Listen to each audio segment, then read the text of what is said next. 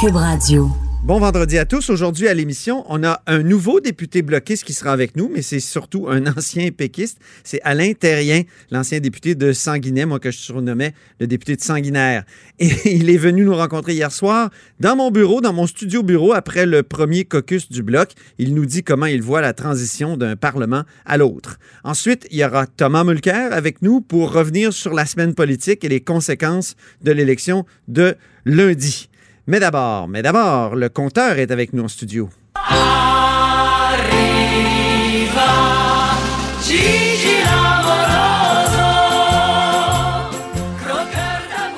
Ben oui, Jean-François Gibault, notre compteur et accessoirement directeur de la recherche à QMI. Euh, Comment ça va? Ben, ça va bien. Oui? J'allais dire, le, le compteur est, euh, est en train d'exploser. Oui, est c'est en train d'exploser tellement qu'il y a de l'argent dedans. Ben, c'est ça. Puis j'ai pensé au titre possible de notre segment, puis je me suis dit, euh, ça pourrait être négocié avec le secteur public en période de prospérité. Parce que les infirmières, là, déjà, réclament 22% d'augmentation au total. Ben oui, 22 Euh, A priori, ça peut sembler beaucoup. Oui. Euh, disons que ça ressemble pas du tout à ce qu'on a vu dans les dernières années. Donc, euh, même certaines personnes ont dit, ben, ils poussent un peu peut-être, euh, ils pèsent un petit peu trop fort sur le crayon. C'est l'impression qu'on peut en avoir. même temps, Oui. et c'est la discussion qu'on avait, Antoine. Je n'ai jamais vu de période de prospérité budgétaire et économique comparable à celle qu'on vit aujourd'hui.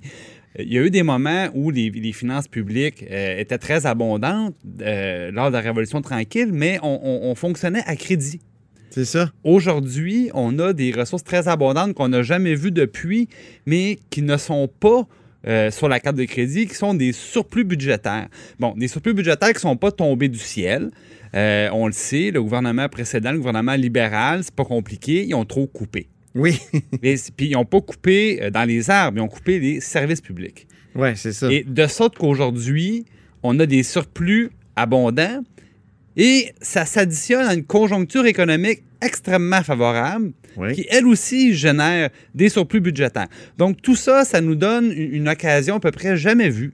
Mhm. Et euh, oui, les infirmières, 22% c'est beaucoup, mais en même temps, ça fait des années qu'on dit ça prend de l'argent neuf en santé, faut rétablir la situation des infirmières pour qu'elles arrêtent de, euh, d'être favorisées si elles vont dans le secteur privé. On dit que ça prend de l'argent pour régler les problèmes à la DPJ. On dit, bon, bref, dans le secteur public, en enseignement, il y a des choses importantes à faire qui coûtent très cher. Et moi, je me dis, si on ne le fait pas aujourd'hui, on va le faire quand? Mhm. Quand est-ce qu'on va rétablir justement les situations sa- salariales qui font en sorte que c'est intéressant pour des jeunes d'aller dans, un, euh, dans une carrière, dans une profession comme infirmière, parce qu'on va être rémunéré correctement? Et euh, donc, oui, c'est beaucoup, 22% mais en même temps, on a peut-être l'occasion qu'on n'a jamais eu au Québec de régler des problèmes structurels euh, au niveau des services publics. Et on l'a senti dès le début du mandat de la CAQ, dès le jour de la passation des pouvoirs. On va- je vais te faire écouter un extrait de François Legault qui est avec Philippe Couillard. Et là, on est le 5 octobre 2018, donc quelques jours après l'élection. Puis, euh, François Legault remercie Philippe Couillard d'avoir laissé la maison en ordre. Et écoutons ce que Philippe Couillard répond. Philippe, il laisse euh, quand même La maison en ordre. La maison en ordre, avec les finances publiques en ordre. T'es chanceux pas mal. Il y aura pas de surprise. Oui, il, il est chanceux pas mal. Je suis d'accord avec, Oui, hein? avec M. Couillard. Et euh, bon, le problème que j'y vois, c'est que la CAQ est arrivée donc dans, dans les meilleures circonstances imaginables au niveau économique et financier et ils en ont profité. Hein? Ils sont arrivés tout de suite une mise à jour, ils ont dépensé 800 millions de dollars, un petit peu moins, là, 729 millions de dollars. Et euh, au lendemain de l'élection, euh, comme si c'était rien. Et euh, alors que dans le passé, c'est des, des, des budgets complets qui n'avaient qui, avaient pas 700 millions euh, de dépenses et que, que le gouvernement pouvait se permettre. Ils ont fait un budget après ça au mois de mars et là, ils ont claqué 3 milliards. Mais et, oui. Et c'est pas grave parce qu'il reste encore des surplus. Sauf que avant le dernier budget, là, je voyais ça, là, on, on avait une mesure, on était à presque 6 milliards de surplus. Et là, la CAQ a dit, ben 6 milliards, moi, je vais me gâter. Alors, les maternelles 4 ans, là, là, c'est les trop perçus, euh, les baisses de taxes scolaires, des programmes qui coûtent excessivement cher. C'est toujours à coup de milliards. C'est toujours à coût de centaines de millions. Et et on aime ça. Moi, j'aime ça avoir une baisse de mon compte de taxes scolaires, mais il n'y a jamais eu de grand débat au Québec sur si on a des surplus d'une ampleur à peu près jamais vue. Qu'est-ce qu'on en fait? Qu'est-ce qu'on devrait faire Mm. comme projet, comme grand projet? C'est un bon Pour point. les, ça. pour les utiliser, c'est un petit peu comme si c'était bon, on a promis de baisser les impôts, on va le faire. On a promis un troisième million, on va le faire. On fait tout, tu sais, ça va bien, on fait tout, on n'a pas de choix à faire. Mm. Alors que gouverner, souvent, c'est ça. C'est de faire des choix parce que Gouverner, c'est choisir. Gouverner, c'est choisir. Oui, c'est un adage. C'est rare qu'on on, on peut répondre favorablement à tous les demandes ou à peu près. Et, et là, à ce moment-là, ça prend des déçus, puis ça prend des gagnants, puis c'est ça, faire des choix, c'est difficile. Et la CAQ n'a pas encore goûté à ça. Là, ils arrivent au moment de négocier avec le secteur public. Et évidemment, ils peuvent pas tout donner à tout le monde, ils peuvent, pas- peuvent pas tout accepter, mais ils Non. ont l'occasion, je pense, de régler des problèmes structurels. Et maintenant, Mais il y a... quand on monte les impôts aussi, là, euh, pas les impôts, excuse-moi, quand on monte les salaires, augmente les salaires, Oui. est-ce que euh, on n'augmente pas aussi les recettes publiques? Ben, c'est par le fait même, Des, gens, des gens mieux payés, c'est des gens qui Quand- dépensent plus. Puis le secteur des gens qui public, c'est beaucoup de monde au Québec. Là, ça pèse énormément. Ça a un point économique. Bon, évidemment, c'est sûr qu'au niveau des finances publiques, on va jamais retrouver à 100 Non. les augmentations de salaire, mais on en retrouve une partie, tu as raison. Et au niveau économique, c'est très bénéfique. Bon. Même, je pense qu'il y a des, des- des gens très connus, comme par exemple M. Fortin, l'économiste Oui. de l'UQAM, qui Pierre disait ben, les dépenses publiques, oui, ça joue un rôle important dans la croissance économique. Donc, ça, ça pourrait encore nous, nous tirer vers, nous tirer vers l'avant ces mesures-là. Maintenant, au travers de tout ça, il y a les médecins. Ah Et- oui! Et, et là, il y a une petite ironie, je ne peux pas m'empêcher de la souligner. Euh, le premier ministre nous dit qu'il faut réduire le salaire des médecins. Les libéraux leur ont trop donné et fondamentalement, euh, c'est indiscutable. Et euh, même qu'à à une certaine époque, les finances publiques du Québec ne permettaient pas de donner des augmentations de 12-13% aux médecins spécialistes et le gouvernement libéral le faisait quand même. C'était incompatible avec la situation financière et ça, ça n'avait pas d'allure. Et maintenant, M. Legault, dit on va corriger ça.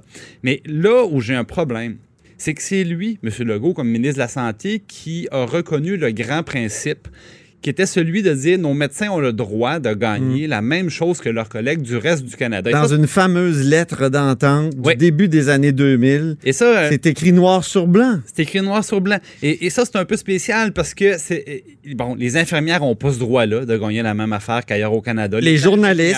Les journalistes. Veux dire, il y a un écart salarial qu'on voit partout dans la société. On est plus riche que nos voisines de l'Est, mais on est plus pauvre que nos voisins de l'Ouest. Et aujourd'hui, M. Legault dit, ben savez-vous quoi? On, on est 9% plus pauvres au Québec. Nos salaires sont 9% plus bas globalement. Donc, les médecins devraient eux aussi gagner 9 Il change de logique. Il fait pas juste changer de logique, il inverse sa propre logique Exactement. pour 180 degrés. Mais maintenant, euh, on verra comment il pourra régler les problèmes un peu qu'il a créés lui-même. Merci beaucoup, Jean-François Gibault, notre compteur et accessoirement directeur de la recherche à QMI. Très intéressant comme toujours, puis à lundi. Alors, Thomas Mulcair est au bout du fil. Bonjour, Thomas. Allô, Antoine. Toute une semaine politique, on revient sur les conséquences euh, du scrutin de lundi. Selon toi, je vais te commencer par une question un peu brutale. Est-ce que Andrew Scheer doit partir? Ben, il y a un excellent article de la presse canadienne aujourd'hui où il se pose lui-même cette question. Puis j'ai trouvé cette introspection particulièrement crue et intéressante. Il se pose la question suivante. Est-ce que ça se peut d'avoir des convictions profondes qu'il sait sont en porte-à-faux avec l'opinion majoritaire dans notre société? Il dit, est-ce que j'ai le droit d'avoir des positions morales, éthiques et religieuses qui sont les miennes si je ne cherche pas à les imposer à quelqu'un d'autre? Oui. Et je crois que c'est un peu ça la question, mais je crois qu'il y a une, une question en parallèle à ça. Mhm. Sont, c'est la question que les gens se posent. Est-ce que la personne qui a ces valeurs-là, qui met en doute le mariage gay, qui met en doute le droit d'une femme de choisir pour son propre corps et ainsi de suite, est-ce que c'est le genre de personne qui, qu'on veut comme premier ministre? Donc, c'est pas tellement une question de savoir s'il a droit à cette opinion-là, parce que son opinion sur l'avortement est rigoureusement pareille que l'opinion déjà exprimée par Justin Trudeau, qui a déjà dit que pour des raisons religieuses, personnelles et morales, il s'y opposait. mais Il a changé d'idée, par contre, euh, Justin Trudeau, là-dessus. Oui, il nous, oui, il nous oui. l'a dit pendant la campagne. Hein? Oui, mais M. Monsieur Trudeau dit des choses pour s'attirer le vote des catholiques parce que cette phrase-là, de sa part, commençait toujours avec Je suis catholique, mais. Oui, Donc, oui. est-ce qu'il essayait juste d'attirer un certain vote qu'il ne voulait pas laisser à M. Scheer? M. Trudeau est bon là-dessus aussi. Mais je pense que M. Scheer va avoir plus de difficultés que personne ne soupçonnait au début de la campagne à vendre ça à son propre parti. Parce que si avec SNC-Lavalin, deux condamnations par euh, le commissaire à l'éthique d'avoir enfreint la loi, le blackface et Alouette. Ils n'ont pas réussi à battre Trudeau cette fois-ci. Il y a fort à parier qu'ils ne pourront pas la prochaine fois. mais, mais attends, attends, attends, Thomas. Euh, il ne se retrouve pas dans la même situation que Stephen Harper en 2004, si je ne m'abuse? Parce qu'après tout, Paul Martin était minoritaire. Euh, euh, pourquoi Stephen Harper a eu une deuxième chance? Puis pourquoi Andrew Scheer, toi, tu penses qu'il il, n'en mérite pas une? Ben, c'est pas que je pense qu'il ne mérite pas une. Euh, moi, je le connais bien, euh, Andrew. C'est une très bonne personne. Oui. Mais le, le, euh, le, problème, et il a beaucoup de valeur comme politicien. C'est pas que ce que je pense, mais je suis en train de regarder ce que font les conservateurs. Son, son organisateur en chef au Québec vient de démissionner, mais de, de manière solide. Des candidats et candidates comme Sylvie Fréchette qui vient d'exprimer leur vive déception avec la campagne. Un candidat conservateur m'a écrit personnellement, parce qu'il m'avait entendu en ondes à la joute exprimer la déception. Il dit, je peux vous garantir qu'on se parle entre nous autres et on est furieux avec la mauvaise campagne qu'on a eue. Ah Donc, à travers le Canada, le gars qui devait percer, ils ont, ils se sont aperçus d'une chose. Il y a beaucoup, beaucoup de gens en dehors du Canada, je l'ai écrit dans mon article dans Sun pour que les Canadiens anglais sachent qu'il y avait un débat avant les débats euh, organisés par les autres, puis c'était le face-à-face de TVA. Beaucoup de gens l'ont visionné, ils l'ont même traduit, et les gens ont appris une chose qu'ils ne savaient pas, que Scheer parlait moins bien français que Jack Singh. Ah, les gens disaient, mais comment est-ce que c'est possible? Le gars était président de la Chambre. Donc, il y a beaucoup de Québécois qui se sont dit, ben, est-ce que le Québec peut vraiment être une priorité pour ce gars-là s'il n'a jamais accordé plus d'importance que ça à, la qualité et la capacité de parler français? Donc, je suis certain que les conservateurs vont s'assurer que s'ils doivent changer, ce serait pour quelqu'un qui va être capable de débattre et changer et, et vraiment exprimer des idées, pas juste répéter des lignes en français. Mhm. Moi, je pense que ces convictions personnelles, pour revenir à ça, sont irrecevables pour la plupart des Québécois. Puis, pour moi, les Québécois, ils sont pas tant laïcistes, mais anti-religieux. je trouve qu'ils vont ben même très loin des fois. Ils, ils sont passés de, de, de, la, de, la grande noirceur, là, qui, qui est, peut-être un, je trouve une expression excessive, euh, à, à, un, sentiment anti-religieux. C'est ça qui, qui ben et, là, évidemment, quand ils ont vu Andrew, Andrew Scheer et, comment on le caricature dans le Journal de Québec, le Journal de Montréal, euh, Andrew Scheer, comme un curé. roman. Ben oui, ça, exactement. C'est le turban invisible. Les gens, les gens ont fini par le voir comme ça. Et je, suis complètement d'accord avec l'analyse. Ça, ça passe pas. C'est ça. Est-ce que c'est de l'intolérance selon toi? comme, comme, député individuel, pas de problème. Il y avait même un curé qui a siégé longtemps pour euh, le Bloc québécois. Oui. Et il y a eu des, il y a eu des curés au tout début du NPD. Il y avait plusieurs curés parce que c'était très relié, question de foi et tout ça euh, au début, cette vision sociale du NPD. C'est ça. Mais pour être le premier ministre du pays, c'est un autre paire de manches. Ah, oui. c'est un autre collier, un autre collier romain. euh, Parlons de Stephen Guilbeault maintenant, qui a été élu dans Laurier-Sainte-Marie pour euh, les libéraux. Est-ce que, selon toi, il va avoir la marge de manœuvre nécessaire dans le gouvernement libéral de Justin Trudeau? Il faudrait, parce que M. Trudeau a joué gros en promettant que M. Guilbeault aurait les coups des franchis. Donc, vous pouvez être absolument certain que Stephen Guilbeault s'en va au Conseil des ministres. Là, ça va être une question de savoir comment on va appeler et décrire son mandat de ministre. Parce qu'il ne faudrait pas qu'il tombe simple ministre de l'Environnement. Si M. Trudeau est sincère, qu'il a dit, OK, j'ai foiré, j'ai perdu quatre ans dans la lutte contre les changements climatiques, mais maintenant, je suis résolu, on va faire ce qu'il faut, mais il faudrait que quelqu'un de la trempe de M. Guilbeault ait un mandat pour faire une transition écologique et pas servir de, de faire valoir. Je connais M. Guilbeault depuis près d'une vingtaine d'années. Ça, c'est pas quelqu'un qui va tolérer longtemps d'être utilisé pour bien faire paraître euh, M. Trudeau dans ce dossier-là. Tout le monde sait qu'il ce qui s'est compté, c'est que les libéraux ont foiré. Ils ont manqué leur coup. On augmente nos GES plutôt que de les diminuer. Puis en plus, il nous a acheté un peu plein. Bon. Hmm. J'ai entendu le soir des élections M. Guilbeault passer l'éponge là-dessus, disant Je peux pas changer le cours de l'histoire, ça c'est du passé, ça va se faire ce pépin-là. Soit. Maintenant, c'est une question de savoir si M. Trudeau va lui donner le mandat, l'argent et l'autorité. Donc, il faudrait que ce soit plus un mandat pour un ministère à vocation économique. Mm-hmm. S'il va vouloir jouer le rôle principal qui Et, et. Catherine McKenna demeurerait ministre de l'Environnement? Oh, elle va certainement demeurer ministre, mais je pense aussi que euh, je pense qu'elle est fatiguée de ce dossier-là. Il y a plein d'autres choses. C'est une femme très talentueuse. Oui. Euh, elle, est, bri- elle est brillante. C'est une avocate qui a travaillé dans les plus grands bureaux avant de, de se lancer en politique. Donc, elle va être capable de, de faire beaucoup de choses. Mais je sens, puis je la connais, j'étais avec elle à Paris pour euh, la conférence euh, des Nations Unies Oui. euh, en 2015. Euh, elle, elle a fait quatre années là-dedans.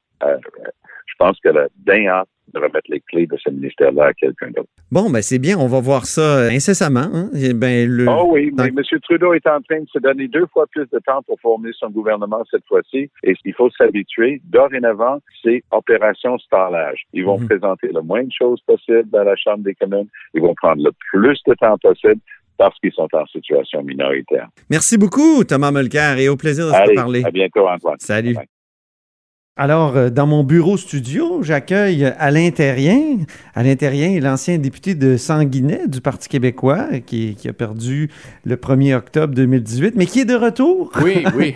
un an plus tard. Bonjour, heureux. Alain Terrien. Salut, ça va bien? Oui, moi, je vous surnommais le député de Sanguinaire. Ouais, c'est ça. Ben, ou ben, le sanguin, le. Oui, oui, c'est J'étais reconnu pour être extrêmement incisif dans mes, dans mes, dans mes envolées euh, parlementaires, c'est le moins qu'on puisse dire. Euh, je- oui, je me suis beaucoup ennuyé de ça.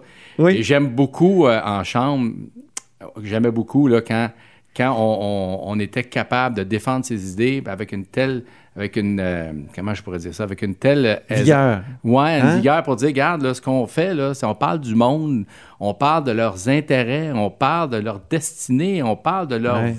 de leur vie de tous les jours. Là. Il faut pas faire en sorte qu'on peut discuter autour de croque-monsieur nécessairement. Là. C'est de, de dire Là, que les- ce qu'on fait dans Ça un tombe bien, Terrien, Oui, parce oui. qu'à Ottawa, tout le monde crie. Ben oui, ben là, ça va être un nouveau défi, tu sais, de vivre les deux parlements. Il n'y a pas beaucoup de Québécois. J'ai dit ça à mon fils l'autre jour. J'ai dit, tu sais, Benjamin, il n'y a pas beaucoup de Québécois qui peuvent dire qu'ils ont été dans les deux chambres. Il m'a répondu tout de suite, ben Stéphane Bergeron, il y a- Ah. il y a 10 ans quand même. Donc, euh, C'est vrai. que Stéphane, qui est dans notre équipe, là, a réalisé ce- ce- Ouais. cet, cet exploit. Donc là, vous étiez député de Sanguinet Oui, euh, au Québec, puis à Ottawa, vous êtes député de, de la prairie, qui est... qui est contigu ou... Ouais, ben c'est Sanguinet et la prairie. Euh, qui, qui sont composés de ces deux comtés-là à l'Assemblée nationale. Alors, euh, c'est plus large, c'est plus gros. Et je vous dirais que les six ans que j'ai fait à l'Assemblée nationale dans Sanguinet, ça a paru beaucoup dans les résultats. Je n'ai pas encore tous les résultats là, des, des villes, mais je peux vous dire que de mon, de mon côté, ça a voté beaucoup plus pour moi. Diriez-vous que vous, vous avez pris votre revanche? Non, je dirais pas ça. Non? Non, parce que il y a une chose, c'est que je, non, je peux pas dire ça parce que c'est de pas. Si je disais ça, ça serait de ne pas accepter la démocratie. C'est de faire en sorte que les gens ont voté l'année passée pour mon, mon adversaire, mais c'était pas en réaction à moi nécessairement. Donc, je peux pas dire que j'ai eu ma vengeance. Je respecte trop mes citoyens, mes électeurs pour ça. Puis je vous le dis, là, je vous regarde dans les yeux. Mais je vous dirais, c'est c'est un baume sur ma plaie, puis c'est- c'est une- c'est un retour que je savoure. Vous avez même Mhm. pas idée comment je le savoure. Je m'étais tellement ennuyé, là. La chose publique là, me fascinait, me fascine encore, d'aider les citoyens. Dans... Puis là, les gens vont, vont m'entendre, vont dire, ben oui, dit ça. Mais c'est vrai, là. Quand j'étais plus député, il y a des gens qui venaient me voir encore, disaient, Alain, tu pourrais-tu m'aider? J'ai tel problème. Puis j'essayais en étant plus député, mais j'essayais. Mais là, tout le monde nous dit, puis plein de conservateurs notamment m'ont dit, le défi comme candidat, c'est de convaincre les gens que euh, de l'utilité du fédéral. C'est ce qu'Alain Reyes m'a dit.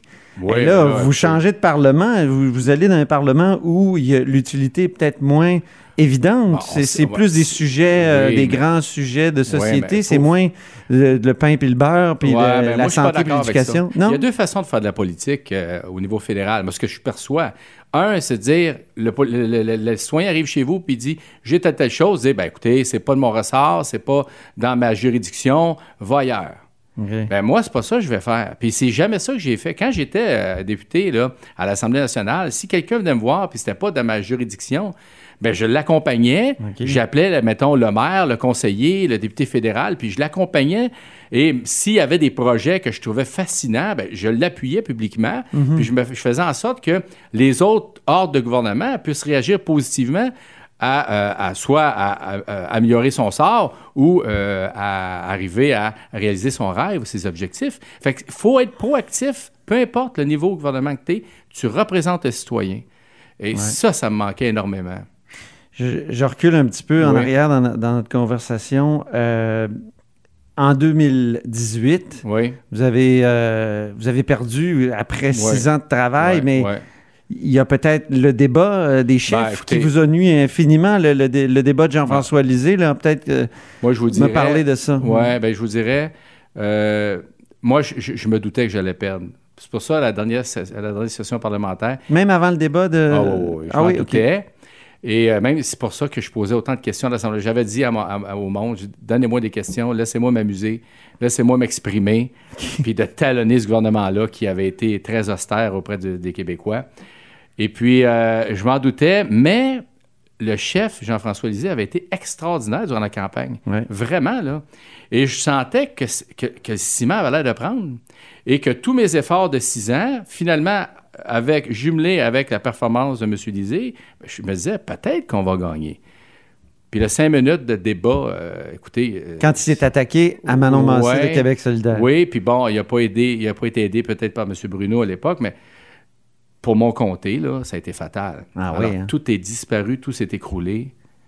Euh, écoutez, j'étais dans le bureau.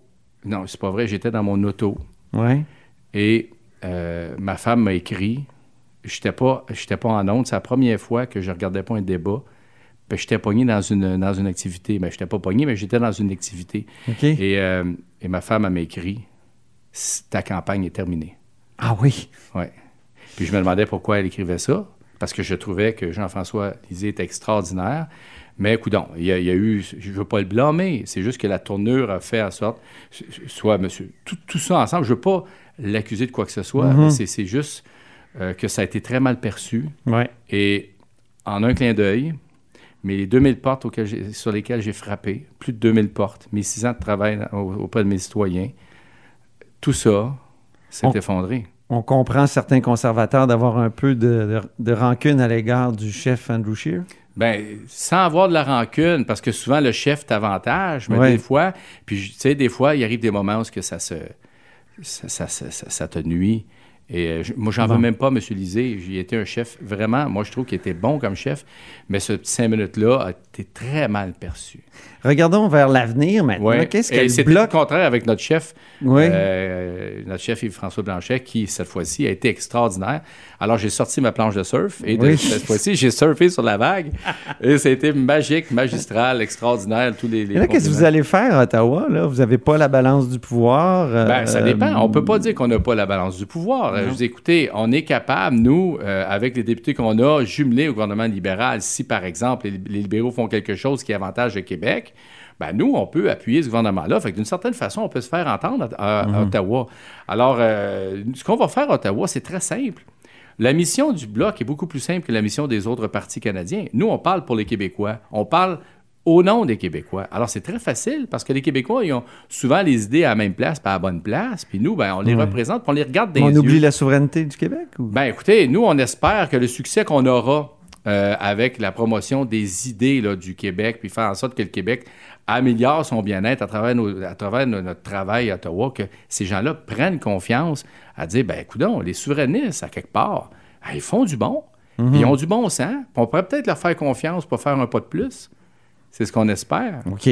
Ben merci beaucoup à l'intérieur. C'est toujours un plaisir de vous voir. Malheureusement, je vais voir moins parce que je vais être ailleurs, mais j'aurai toujours des bonnes pensées. On va vous, écouter, vous fâcher dans l'autre Parlement. oui, c'est ça. Merci, beaucoup. Merci. Pour écouter cette émission, rendez-vous sur cube.radio ou téléchargez notre application sur le Apple Store ou Google Play.